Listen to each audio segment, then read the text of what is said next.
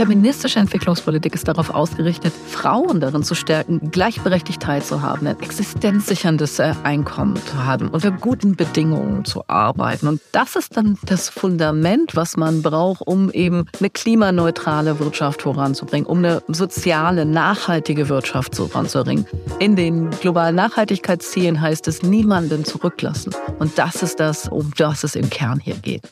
Und wenn wir in unserer Entwicklungspolitik nicht darauf achten, dass das, was wir sozusagen unterstützen und fördern wollen, nur bei den Männern landet, dann wird das nichts. Sondern wir müssen sagen, Leute, ihr kriegt unsere Unterstützung, wir wollen gemeinsam arbeiten, aber seid euch darüber im Klaren, das geht nur, wenn das auch hier gendergerecht zugeht und nicht, dass nur die Männer sozusagen immer an den Machtstellen sitzen, die großen Einkommen kassieren und alte Strukturen sich verfestigen. Feministische Entwicklungspolitik ist das alles durchdringende Stichwort. Es geht um Hinterfragen und Verändern von Machtstrukturen. Es geht um gleichberechtigte Teilhabe aller Menschen am sozialen, politischen und wirtschaftlichen Leben. Hallo und herzlich willkommen zum Podcast Entwicklungssache des BMZ. In dieser Serie wird eben die feministische Entwicklungspolitik diskutiert, heute mit dem Fokus auf den sozial gerechten Wandel in den Partnerländern und die Rolle von Frauen dabei. Schön, dass Sie wieder dabei sind. Svenja Schulze, Gastgeberin, Hausherrin und Bundesministerin für wirtschaftliche Zusammenarbeit und Entwicklung. Gerne. Und Rainer Hoffmann, Viele verbinden Ihren Namen sicherlich noch mit Ihrer langen Tätigkeit als Vorsitzender des Deutschen Gewerkschaftsbundes. Seit einem halben Jahr sind Sie für das WMZ unterwegs als SDG-Botschafter für gute Arbeit weltweit. Wir freuen uns, dass Sie hier sind. Mein Name ist Conny Schimmer. Ich moderiere den Podcast Entwicklungssache und ich glaube, um mal schnell ein Bild zu kreieren. Wir alle erinnern uns noch vor zehn Jahren Rania Plaza, die Katastrophe, die mehr als tausend, vor allen Dingen Frauen in Bangladesch das Leben kostete, als das Gebäude, in dem sie arbeiteten, kollabierte. Und äh, da ist sozusagen viel passiert nachher. Ähm, richtige, gute Arbeit wurde gefordert, war nachher auch in aller Munde. Was ist denn eigentlich gute Arbeit? Gerade am Beispiel Rana Plaza sehen wir, dass gute Arbeit eine Arbeit ist, die nicht krank macht, die Menschen nicht gefährdet, die aber natürlich den Menschen auch soziale Sicherheit gibt, ein ordentliches Einkommen gibt, vernünftige Arbeitszeiten, Arbeitszeiten, die nicht krank machen äh, und vor allen Dingen der Arbeitsschutz eine große Rolle spielt. Das zeigt dieses tragische Unglück in Rana Plaza, wo Arbeitsschutzrechte schlicht und ergreifend ignoriert wurden, Gebäudestandards in einem katastrophalen Zustand waren. Und das sind Bedingungen, da kann keine gute Arbeit stattfinden. Und da hat sich nach diesem tragischen Unfall doch einiges entwickelt, aber wir sind noch lange nicht am Ende, wenn es um die Durchsetzung von guter Arbeit weltweit geht. Mhm. Es gibt natürlich dann auch einen Schulterschluss mit der ILO, da sprechen wir später nochmal drüber. Aber Svenja Schulze, Ihr Konzept, äh, das der feministischen Entwicklungszusammenarbeit, der Entwicklungspolitik, geht sogar noch ein Stückchen weiter. Es geht nicht nur um die Arbeit per se von Frauen, sondern um die Stärkung von Frauen noch in mehr Kontexten. Ja, das ist äh, richtig, weil es uns darum geht, insgesamt dafür zu sorgen, äh, dass die Bedingungen für das Leben von Frauen in den Ländern, mit denen wir zusammenarbeiten, äh, besser werden. Man muss sich mal vorstellen, dass 1,4 Milliarden Menschen weltweit unter wirklich unwürdigen Bedingungen arbeiten müssen. Und das sind ähm, vor allen Dingen auch Frauen ähm, in Goldminen, in Burkina Faso, immer noch in der äh, Textilindustrie, äh, in Kakaoplantagen an der Côte d'Ivoire. Also da sind äh, insgesamt die Bedingungen eine Katastrophe. Wir sind es hier in Deutschland gewohnt, zum Beispiel, dass wir ein Sozialsystem haben. Also wenn jemand, eine Frau schwanger wird, hat sie einen Anspruch darauf, nicht mehr arbeiten zu müssen, äh, bekommt Unterstützung. Wir kennen Elternzeit. Ähm, das ist in, in vielen Ländern völlig unbekannt. 70 Prozent der Frauen auf dem afrikanischen Kontinent können von sowas nur träumen. Das heißt, Sozialsysteme auch mitzuentwickeln, soziale Absicherungen zu entwickeln, das ist äh, unbedingt notwendig und eben Teil auch unserer Zusammenarbeit. Es gibt ja unterschiedliche Arbeitsverhältnisse auch. Sie haben gerade äh, von, von Frauen in Afrika gesprochen. Ganz viele, auch in Südamerika, arbeiten im informellen Sektor, wird auch sozusagen gar nicht von den Gewerkschaften bespielt, äh, ist aber sozusagen jetzt unter ihren Fittichen, äh, dass man sich auch um die kümmert. Lassen Sie uns nochmal bei diesen Regelarbeitsverhältnissen bleiben, wie sie eben halt in Bangladesch äh, existiert haben. Was ist passiert? Wo hat man gedreht? Unter anderem eben halt auch mit der Unterstützung des BMZ. Zum Ersten war es gelungen, dass einige der Kernarbeitsnormen der Internationalen Arbeitsorganisation zur Anwendung gekommen sind. Das hat doch deutlich die Verhältnisse verbessert. Ähm, wir haben mit dem Vision Zero Fund ähm, damals eine Initiative ergriffen, äh, die über die Internationale Arbeitsorganisation in Genf äh, sozusagen gesteuert wird, aber wo die Bundesrepublik eines der größten Geldgeber ist, dass mit diesen finanziellen Unterstützungen dafür gesorgt wurden, dass die Arbeitsplätze so ausgestattet wurden, dass sie eben keine gesundheitlichen Risiken mehr enthalten.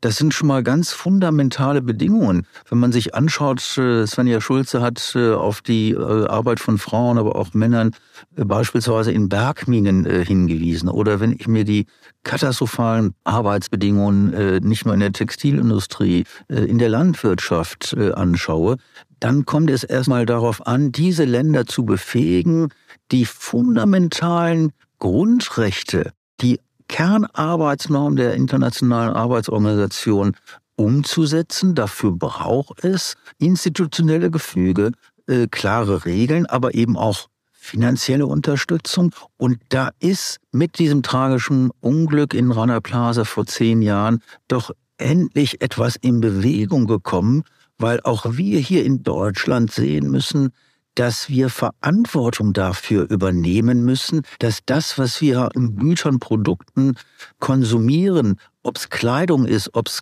äh, Nahrungsmittel sind, äh, dass wir auch eine gewisse Verantwortung dafür haben, unter welchen Bedingungen diese hergestellt werden.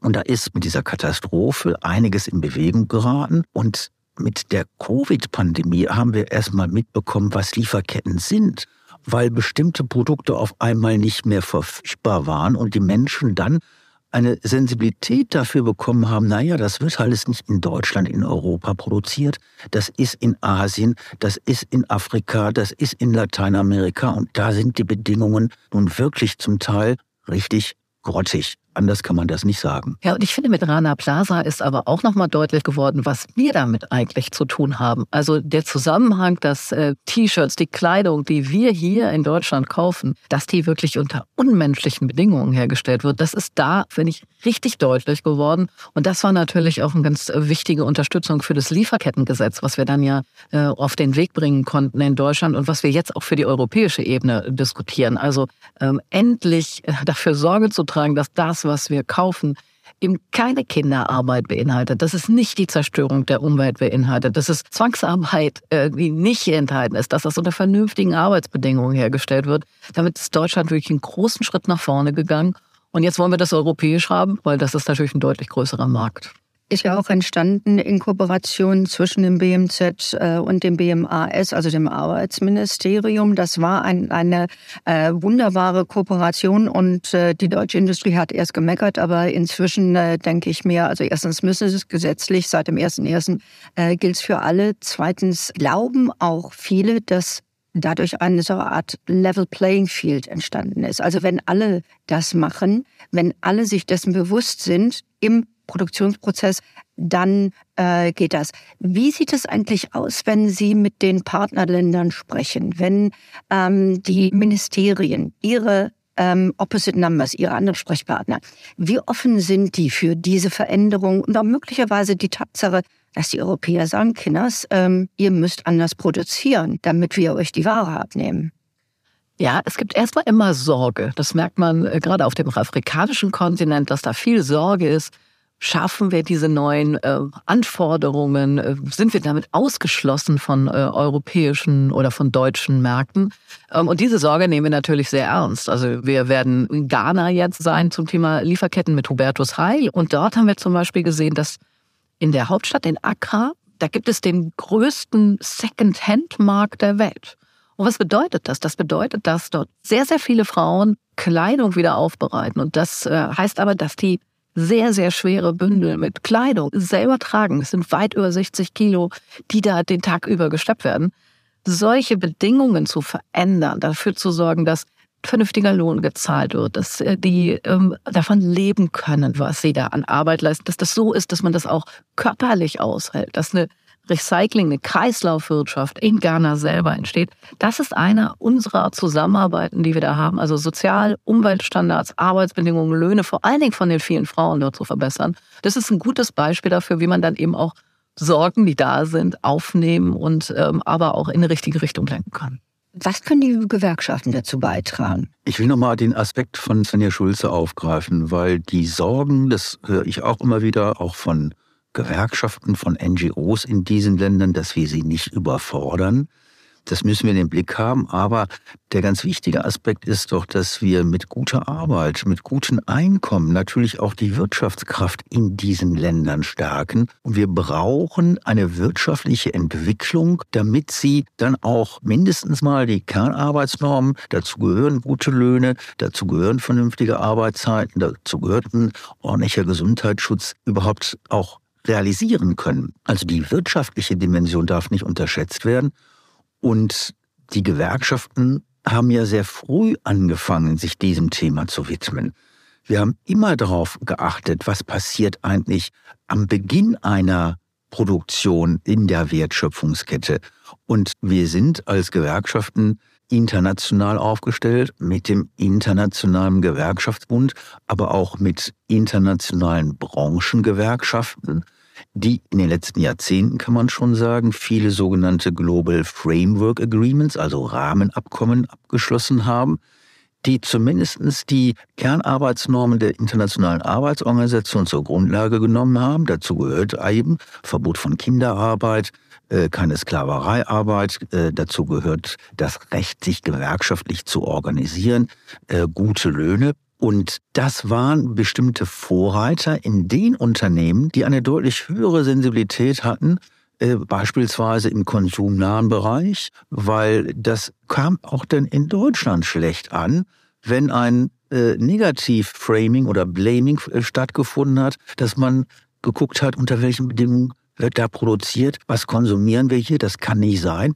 sodass die Unternehmen gesagt haben, okay, wir müssen uns da anders aufstellen, weil das ist dann auch ein Wettbewerbsvorteil, wenn wir sagen können, also wir kümmern uns um gute Arbeit, vernünftige Bedingungen äh, in der Produktion, aber das haben halt nur ganz wenige Unternehmen gemacht. Und deshalb war es höchste Zeit, wie Frau Schulze gesagt hat, dass wir ein deutsches Lieferketten-Sorgfaltspflichtengesetz haben, ein Wortungestüm, aber das hat auch eine andere Deshalb Gründe. wird es auch immer abgekürzt ne, auf Lieferkettengesetz. Robertus ja. Heil würde sagen, gute Arbeit weltweit. Das ist dann völlig richtig.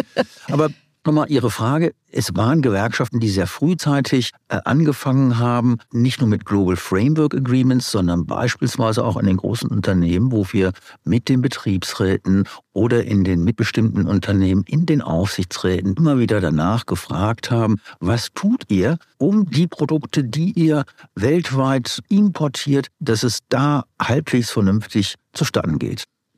Frau Schulz, Sie haben ja auch schon bei Ihrer Brasilienreise ähm, mit Gewerkschaften gesprochen, mit äh, aber auch Unternehmerinnen. Äh, das heißt also schon mal einen anderen Fokus äh, auf Ihre Gesprächspartner gelegt. Was, was ist dabei rausgekommen, als Sie eben halt mit den Gewerkschaften, mit den Unternehmerinnen gesprochen haben?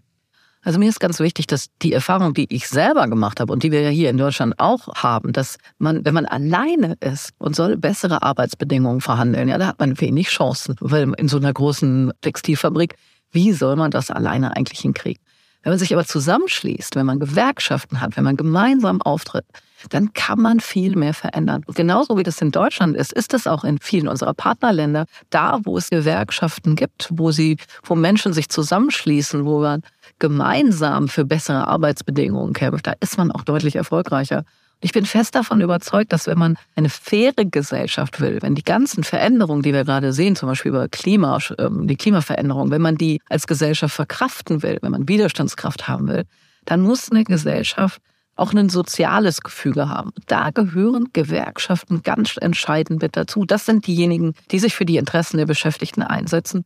Und deswegen arbeiten wir auch als Ministerium weltweit mit Gewerkschaften zusammen. Wir arbeiten mit dem DGB, mit dem Deutschen Gewerkschaftsbund zum Beispiel in einem Bündnis für nachhaltige Textilien. Wir stärken äh, Gewerkschaften in den Ländern, äh, wo wir dann tätig sind. Wir sorgen dafür, dass man sich organisieren kann, dass äh, gemeinsame Aktivitäten da überhaupt äh, möglich sind. Das ist nicht nur in den Bereichen notwendig, wo wir so traditionell unterwegs sind, ja, wo man einen, Betrieb hat oder so, sondern gerade auch für den informellen Sektor. Das fand ich in Ruanda so spannend. Da gibt es, die, die größte Gewerkschaft ist die für informelle Arbeit. Also Menschen, die gar keinen Vertrag haben, die von Tag zu Tag von einem Job zum anderen wandeln müssen und dann aber ja auch gute Arbeitsbedingungen brauchen. Ja. Und dieses, dass Gewerkschaften auch für den informellen Sektor ähm, sich zuständig fühlen, da Unterstützung aufbauen. Das ist was ganz Wichtiges. Ist das auch in der Landwirtschaft so? Weil auch da gibt's ja sehr viel informelle, äh, ich glaube, in einem anderen Podcast haben Sie auch erwähnt. 70 Prozent der Frauen arbeiten ohne Vertrag. Äh, Richtig. Und teilweise auch ohne, dass sie wirklich das Land besitzen, äh, dass sie beackern im wahrsten Sinne des Wortes.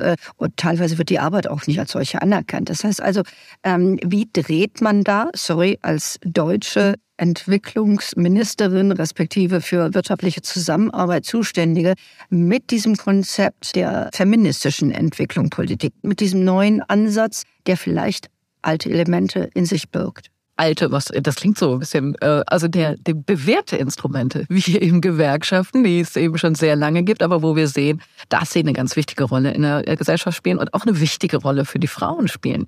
Ich habe eben gar nicht auf die Frage nach Brasilien beantwortet. Ich fand es total beeindruckend, dass die Gewerkschafterinnen davon berichtet haben, wie viel sich verändert hat, auch in den brasilianischen Gewerkschaften, nachdem die Frauen gesagt haben, so wir wollen hier aber auch mitspielen. Also es geht nicht, dass hier nur Männer an der Spitze sind. Äh, der DGB hier in Deutschland hat das äh, schon hinter sich. Äh, da sind irgendwie starke Frauen. Aber in Brasilien ist das noch ein großes Thema, ähm, Frauen dort auch nach vorne zu bringen. Aber eben damit auch die Beschäftigungssituation von Frauen in den Blick zu nehmen.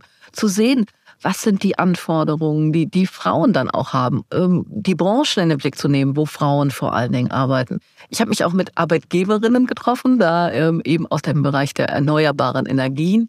Das fand ich sehr beeindruckend, die auch gesagt haben, naja, bei uns kommen Frauen kaum vor, weil äh, man denkt, das sind alles so technische Berufe. Die Frauen, die da sind, müssen sich besser vernetzen.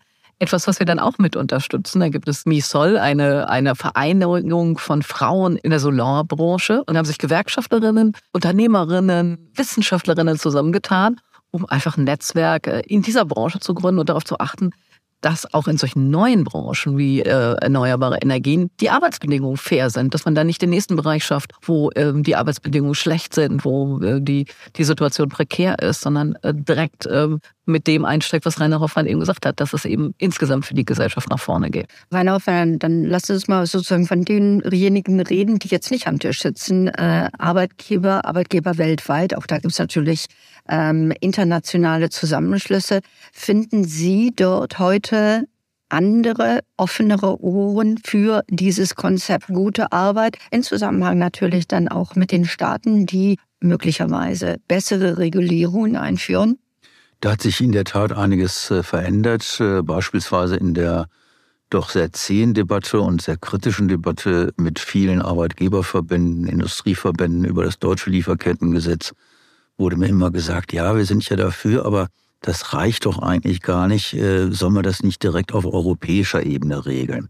Das war ein völlig richtiges Argument, äh, weil es geht da auch um Level Playing Fields, äh, gleiche Wettbewerbsbedingungen für die Unternehmen und ein deutsches Lieferkettengesetz gilt halt eben nur für die Unternehmen, die in Deutschland ansässig sind und da war das Argument, äh, das europäisch zu regeln, völlig richtig. Ich wünsche mir, dass diese Unternehmen und diese Arbeitgeberverbände jetzt dieses Argument, was sie vor zwei, drei Jahren benutzt haben, in der aktuellen Debatte über ein europäisches Lieferkettengesetz auch laut und deutlich äh, kommunizieren, damit wir da wirklich zu einem Durchbruch und zu einem Erfolg kommen.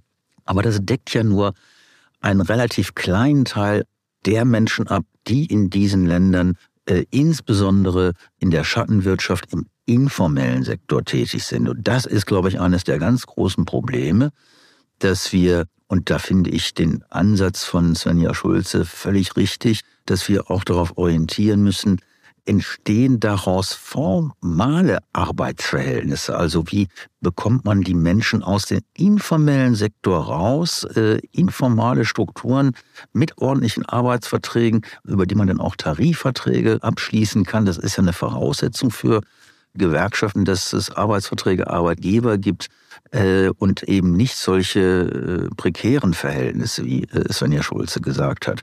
Und daran hängen dann ganz andere Themen wie die soziale Sicherheit. Und natürlich, das ist ja auch das Credo von Svenja Schulze mit der feministischen äh, Entwicklungspolitik, dass wir hier gucken, dass Frauen Beschäftigungsverhältnisse entstehen im formellen Sektor und nicht im informellen Sektor. Also das ist schon ein, ein Paradigmenwechsel, würde ich sagen, der jetzt eingesetzt hat. Da stehen wir noch am Anfang, aber die Richtung ist richtig. Und da müssen wir, glaube ich, noch mehr uns äh, engagieren. Erstmal ergänzen und dann kommen wir zu Ghana. naja, mir fällt gerade ein, die ganze Frage der Weiterbildung ist ja für uns hier äh, auch eine ganz entscheidende. Also wenn sich in den Betrieben etwas verändert, dass die Beschäftigten Unterstützung bekommen, dass sie Qualifizierung bekommen. Etwas, was wir in dieser Bundesregierung ja auch sehr vorantreiben, dass Weiterbildung vorangetrieben wird. Und äh, wenn ich mir das angucke, was weiß ich, im Kakaosektor in, in der Elfenbeinküste, Côte d'Ivoire, da ist es so, dass die Hälfte des globalen Kakaos, die kommt aus der Côte d'Ivoire. Und da arbeiten deutlich mehr Frauen, sehr, sehr viele Frauen. Die verdienen übrigens deutlich weniger als die Männer für die gleiche Arbeit, die sie dort leisten. Und wir haben uns überlegt, was können wir denn da eigentlich tun? Also was können wir beitragen, damit Kakao, den wir hier in Deutschland äh, dann eben auch konsumieren, äh, fairer wird und dass dort existenzsichernde Einkommen für die Landwirte entstehen. Und ein existenzsichernd, die Mehrheit da hat äh, rund 170 Euro Monatseinkommen. Also da zählt wirklich jeder Cent. Und was wir dort gemacht haben, sind eben Frauengruppen zusammenzuschließen, die in einer Kooperative dann eben andere beraten können, die selber Know-how aufbauen, die sich Wissen über Pflanzen nochmal vertieft aneignen. Da ist oft schon viel Wissen bei den Frauen, aber die das nochmal ganz gezielt an andere auch weitergeben, die zusätzliches Einkommen erwirtschaften, indem sie nicht nur Kakao haben, sondern Maniok, Auberginen, Tomaten sozusagen anbauen äh, und damit eben nicht nur mehr Einkommen erzielen, sondern auch eben helfen, das Nahrungsangebot vor Ort zu verbessern was ganz wichtig ist, weil der Kakaoanbau leider auch einer der Ursachen für, für Entwaldung im Land ist. Also wir tun was Gutes für den sozialen Bereich. Es ist ökologisch sinnvoll, da den Anbau auch zu diversifizieren. Und es, es kommt vor allen Dingen Frauen zugute, die dort mehr Einkommen haben.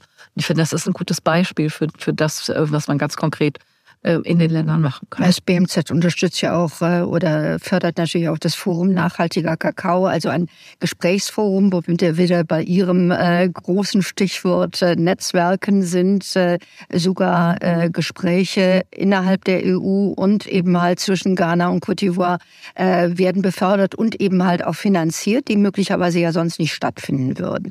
Also Ihre Arbeit dort bringt diesen Unterschied, die Wertschätzung, die neue Wertschätzung. Wir haben ja nun ein Rollback gehabt. Äh, vielleicht sollten wir das noch mal ganz kurz antexten, auch gerade in diesem Kontext. Äh, Rollback im Bereich äh, oder nach der Covid-Katastrophe.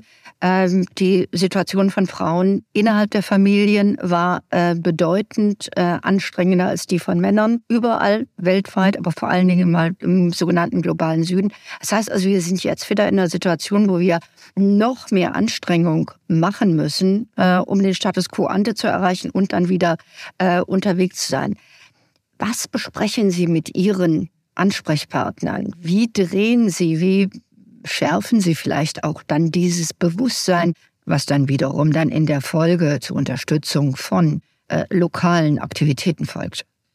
Ja, es ist leider äh, absolut richtig. Wir sind in all unseren globalen Nachhaltigkeitszielen im fast allem zurückgeworfen worden über die Pandemie. Also äh, der Hunger hat enorm zugenommen. Die Gewalt gegen Frauen hat zugenommen. Es ist wirklich in, in vielen Bereichen deutlich schlechter geworden. Und deswegen müssen wir jetzt noch mehr machen, um wieder auf einen, einen vernünftigen Stand zu kommen und ähm, dann auch wieder nach vorne zu kommen.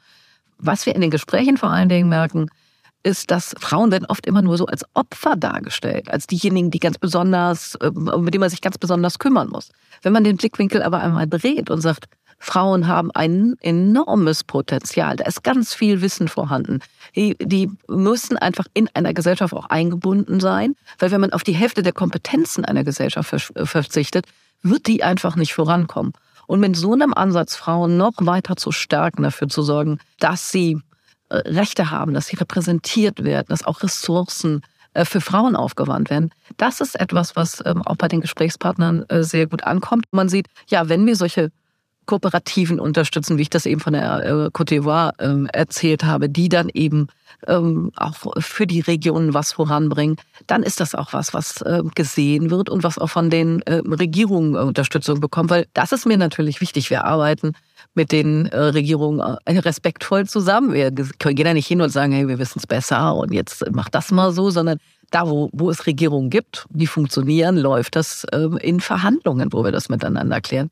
Geht nicht überall auf der Welt, sage ich auch dazu. Wir haben auch Staaten, wo es einfach keine funktionierenden Regierungen gibt, wo wir eben dann mit der Zivilgesellschaft, mit NGOs arbeiten oder wo wir mit der Regierung nicht zusammenarbeiten können, wie jetzt in Afghanistan. Äh, aber ähm, in der Regel versuchen wir es mit den Regierungen gemeinsam dann auch voranzubringen. Herr Hoffmann, Sie haben vorher in, in einem kleinen Vorgespräch, was wir gehabt haben, aus, der, ähm, aus dem Nähkästchen geplaudert und haben uns gesagt, dass also auch die DGB-Frauen stärker geworden sind, zahlenmäßig ähm, hier in Deutschland. Ähm, wie nehmen Sie das wahr? im globalen Süden äh, während ihrer Reisen, ähm, während der Reise, die Sie jetzt zum Beispiel ähm, die Ministerin begleiten. Ähm, und bedeutet das, wenn es mehr Gewerkschafterinnen gibt, wenn es mehr Frauen in der Gewerkschaftsspitze gibt, dass die Themen auch anders aufgegriffen werden. Natürlich hat das Auswirkungen auf das Agenda-Setting, ja, dass äh, Frauen natürlich einen anderen Blick auf Themen haben und die nach vorne treiben. Äh, und das ist gut und richtig so. Und da haben wir in Deutschland äh, und einigen anderen europäischen Ländern durchaus große Fortschritte gemacht, weil historisch betrachtet, und das ist ein bisschen nicht ganz vergleichbar mit äh, den Entwicklungsländern, waren Gewerkschaften erstmal eine Veranstaltung von weißen Männern in der Anfangsphase der Industrialisierung. Äh, da gab es immer Strukturfragen, was der Zugang von Frauen am Arbeitsmarkt betrifft äh, und, und, und. Aber ich denke mal, das, da sind wir in, in Deutschland doch, äh, haben wir doch eine Menge gelernt und eine Menge hinbekommen. Aber dieses Rollback, um das äh, zu verhindern oder wieder neu, neu Fahrt aufzunehmen, finde ich, müssen wir auch noch stärker die Unternehmen in die Pflicht nehmen. Äh, weil das werden wir alleine mit Entwicklungspolitik, äh, mit gutem Engagement auch von äh, progressiven äh, Regierungen in diesen Ländern alleine nicht schaffen wenn die Unternehmen nicht hier ihre Verantwortung übernehmen, nicht nur aus der Perspektive heraus, dass sie äh, gute wirtschaftliche Perspektiven haben, sondern wir erleben nicht nur einen Rollback, was äh, die Situation von Frauen betrifft, sondern wir erleben ein richtiges Rollback, was die Gefährdung unserer westlichen Wertevorstellungen und Demokratien beinhaltet. Und wenn wir diesen Ländern keine klaren Perspektiven geben, eben nicht altruistisch, äh, wie das früher immer der Fall war, sondern dass eine Befähigung zur Selbsthilfe, dass Strukturen entstehen können, entstärkt man damit auch demokratische Verfasstheit. Und da sind wir in einer globalen Auseinandersetzung, die jetzt nochmal verschärft durch diesen grausamen Übergriff, völkerrechtswidrigen Krieg in der Ukraine von Putin, äh, nochmal sehen wie äh, fragil unsere demokratische Verfasstheit ist. Und deshalb brauche ich klare Perspektiven für die Menschen, die ihnen dann auch Partizipation, Beteiligung ermöglichen für eine größere Gerechtigkeit in der Globalisierung. Wir werden wollen die Globalisierung nicht zurückdrehen, aber wir werden nachjustieren müssen. Und bei diesem Nachjustieren kommt es immer auch darauf an, Grundlagen zu schaffen für demokratische Entwicklungen äh, mit progressiven äh, Kräften. Und da sind die Arbeitgeber, da sind die Unternehmen mit in der Verantwortung, wenn wir ein gemeinsames Wertekorsett haben, demokratische Verfasstheit, die Akzeptanz und Durchsetzung von Menschenrechten allein überhaupt zu gewährleisten. Äh, da sehe ich durchaus äh, positive Entwicklungen, aber äh, ich sehe auch, das ist noch ein hartes Stück Arbeit äh, und äh, da hilft uns dann auch, wenn wir nicht nur in Deutschland vorangehen, sondern mindestens mal europäisch aufgestellt sind. Deshalb nochmal der Hinweis, dass das europäische Lieferkettengesetz jetzt sozusagen über die Hürde gebracht werden muss. Und ich hoffe, dass hier in Deutschland die Ampelregierung die Kraft hat, das zu machen und nicht von einem Ampelpartner dazu sehr blockiert wird. Ja, aber es ist ein ganz, ganz zentraler Punkt, weil das ist das, was uns in den, oder was mir auch in den Gesprächen in unseren Partnerländern zurückgespielt wird. Also wenn man sagt, auf der einen Seite unterstützt ihr uns hier mit äh, Entwicklungspolitik und auf der anderen Seite kommen eure Firmen und beuten uns hier aus. Das kann man ja nicht erklären. Und deswegen muss es auch weltweite Standards geben. Und die haben wir ja eigentlich. Wir haben weltweite Standards miteinander vereinbart. Wir haben mit den Nachhaltigkeitszielen auch weltweite gemeinsame Ziele. Es sind ja keine Ziele von Deutschland oder von Europa sind weltweit vereinbarte Ziele. UN-Ziele, Vereinte Nationen. Ja. ja, Vereinte Nationen. Und deswegen dafür auch die Verantwortung zu übernehmen, das ist nicht nur eine Sache der Politik, sondern es ist auch eine Frage der, der äh, Unternehmen und auch eine Frage der Konsumentinnen und Konsumenten. Also gemeinsam müssen wir da ähm, für bessere Bedingungen sorgen. Und nochmal, beim Kakao es ist gar nicht so viel, was man mehr zahlen muss, damit es eine faire äh, Bedingung gibt, damit die Leute ein bisschen mehr verdienen und damit sie die, die Umwelt eben nicht zerstören müssen. Damit die Schokolade nicht bitter ist. Ja, damit die Schokolade nicht bitter ist. Es ist nicht viel, was, um was es da geht, aber es ist eben fair. Und wenn wir es nicht schaffen, weltweit auch für faire Arbeitsbedingungen zu sorgen, es fällt immer wieder auf uns zurück. Das haben wir doch während Corona gemerkt. Also wir sind weltweit vernetzt. Wir können uns da nicht absondern. Wir können hier nicht die Mauern hochziehen. Wir müssen dafür sorgen, dass es eben weltweit äh, faire Arbeitsbedingungen gibt, dass weltweit das Klima geschützt wird, dass weltweit Entwaldung zurückgedrängt wird. Das sind äh, einfach Themen, die uns alle gemeinsam beschäftigen müssen. Auf Ihren Reisen äh, und Ihren konkreten Zusammenarbeiten treffen Sie ja auf viele faszinierende, starke Frauen. Fällt Ihnen jetzt ganz spontan ähm, eine besondere ein oder die Eigenschaften von den Frauen, die Sie treffen, die Sie besonders beeindrucken? Also mich haben wirklich sehr beeindruckt äh, viele führende Frauen auf dem afrikanischen Kontinent. Wenn ich an die Afrikanische Union denke, die stellvertretende Vorsitzende der Afrikanischen Union hat einfach ein unglaubliches Wissen über diesen sehr, sehr reichen Kontinent, ist sehr gut vernetzt und bringt wirklich was voran. Oder die vielen Ministerinnen in Ruanda, die äh, einfach sehr starke Rollen heute schon in der Regierung haben. Oder aber in meinem Büro hängen Porträts äh, aus einer Kaffeekooperative in Ruanda, wo ähm, Landwirtinnen, also eine reine Frauenkooperative, äh, aufgebaut haben und erstmal Kaffee für den eigenen Markt produziert haben, inzwischen aber so viel produzieren, dass sie nach Deutschland, dass sie nach Europa liefern können und damit eben auch nochmal ganz anderes Einkommen erzielen. Also es gibt unglaublich viele sehr, sehr starke auch Unternehmerinnen auf dem afrikanischen Kontinent. Und mir ist wichtig, dass deren Stimme auch hier gehört wird und dass wir das berücksichtigen, was äh, dort alles passiert.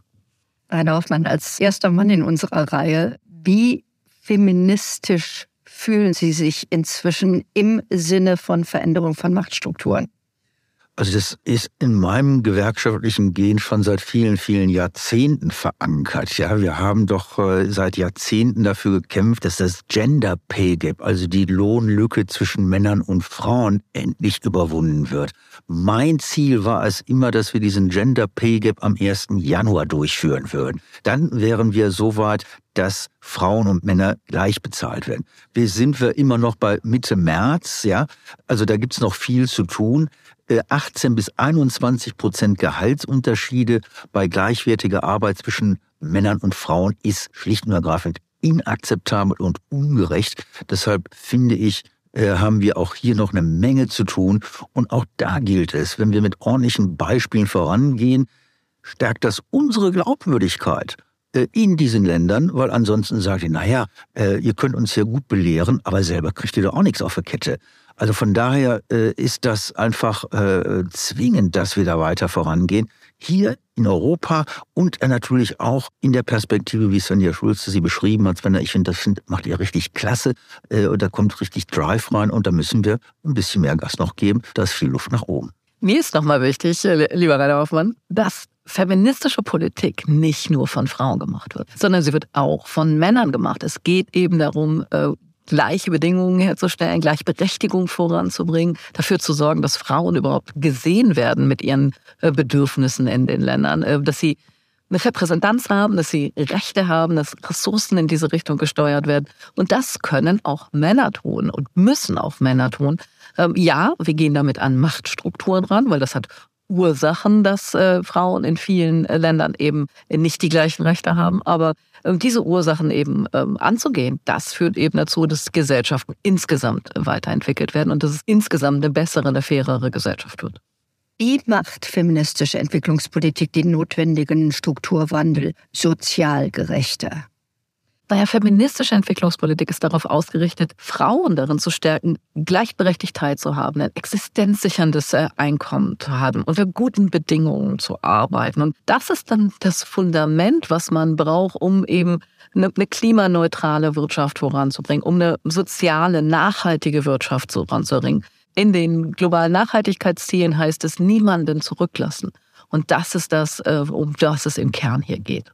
Ich finde, das Empowerment von Frauen ist extrem wichtig. Und wenn wir in unserer Entwicklungspolitik nicht darauf achten, dass das, was wir sozusagen unterstützen und fördern wollen, nur bei den Männern landet, dann wird das nichts. Sondern wir müssen sagen, Leute, ihr kriegt unsere Unterstützung, wir wollen gemeinsam arbeiten, aber seid euch darüber im Klaren, das geht nur, wenn das auch hier gendergerecht zugeht und nicht, dass nur die Männer sozusagen immer an den Machtstellen äh, sitzen, äh, die großen Einkommen kassieren und äh, alte Strukturen sich verfestigen. Nein, wir müssen diese Strukturen aufbrechen. Deshalb muss Entwicklungspolitik immer auch darauf achten, dass Frauen befähigt werden, an der Gesellschaft zu partizipieren, dass sie vernünftige Arbeitsbedingungen haben, dass sie nicht schlechter bezahlt werden als Männer und viele Dinge mehr. Das ist ein richtiger Ansatz. Äh, und da sind wir als Gewerkschaften nicht nur in Deutschland, in Europa, aber auch mit dem Internationalen Gewerkschaftsbund an einer Seite mit dieser politischen Orientierung der Bundesministerin. Eine letzte Bemerkung kann ich mir nicht ganz äh, ver verkneifen. Empowerment hört sich mal so an, als müsste Power von jemandem angeräumt. Eigentlich müssen nur die Steine aus dem Weg geräumt werden. Power haben Frauen im Großen und Ganzen genug. Aber das ist. Äh, Sie müssen sie aber auch denn ausüben können und nicht daran gehindert werden. Richtig, ja? genau das. Also das, das ist also jetzt nicht was Belehrendes und was Besserwisserisches, sondern die Strukturen, die Frauen daran hindern, ihre Power denn auch auf die Straße zu bringen, ja, die müssen abgebaut werden. Äh, und äh, das geht nicht von alleine, sondern da brauchen wir vernünftige Rahmenbedingungen und die müssen wir schaffen. Perfektes Schlusswort. Ich danke vielmals und äh, es war wieder mal ein Vergnügen, äh, liebe Svenja Schulze, äh, lieber Rainer Hoffmann, äh, danke. Ähm, viel Erfolg bei der Reise, gute Gespräche, guter Austausch. So machen wir es.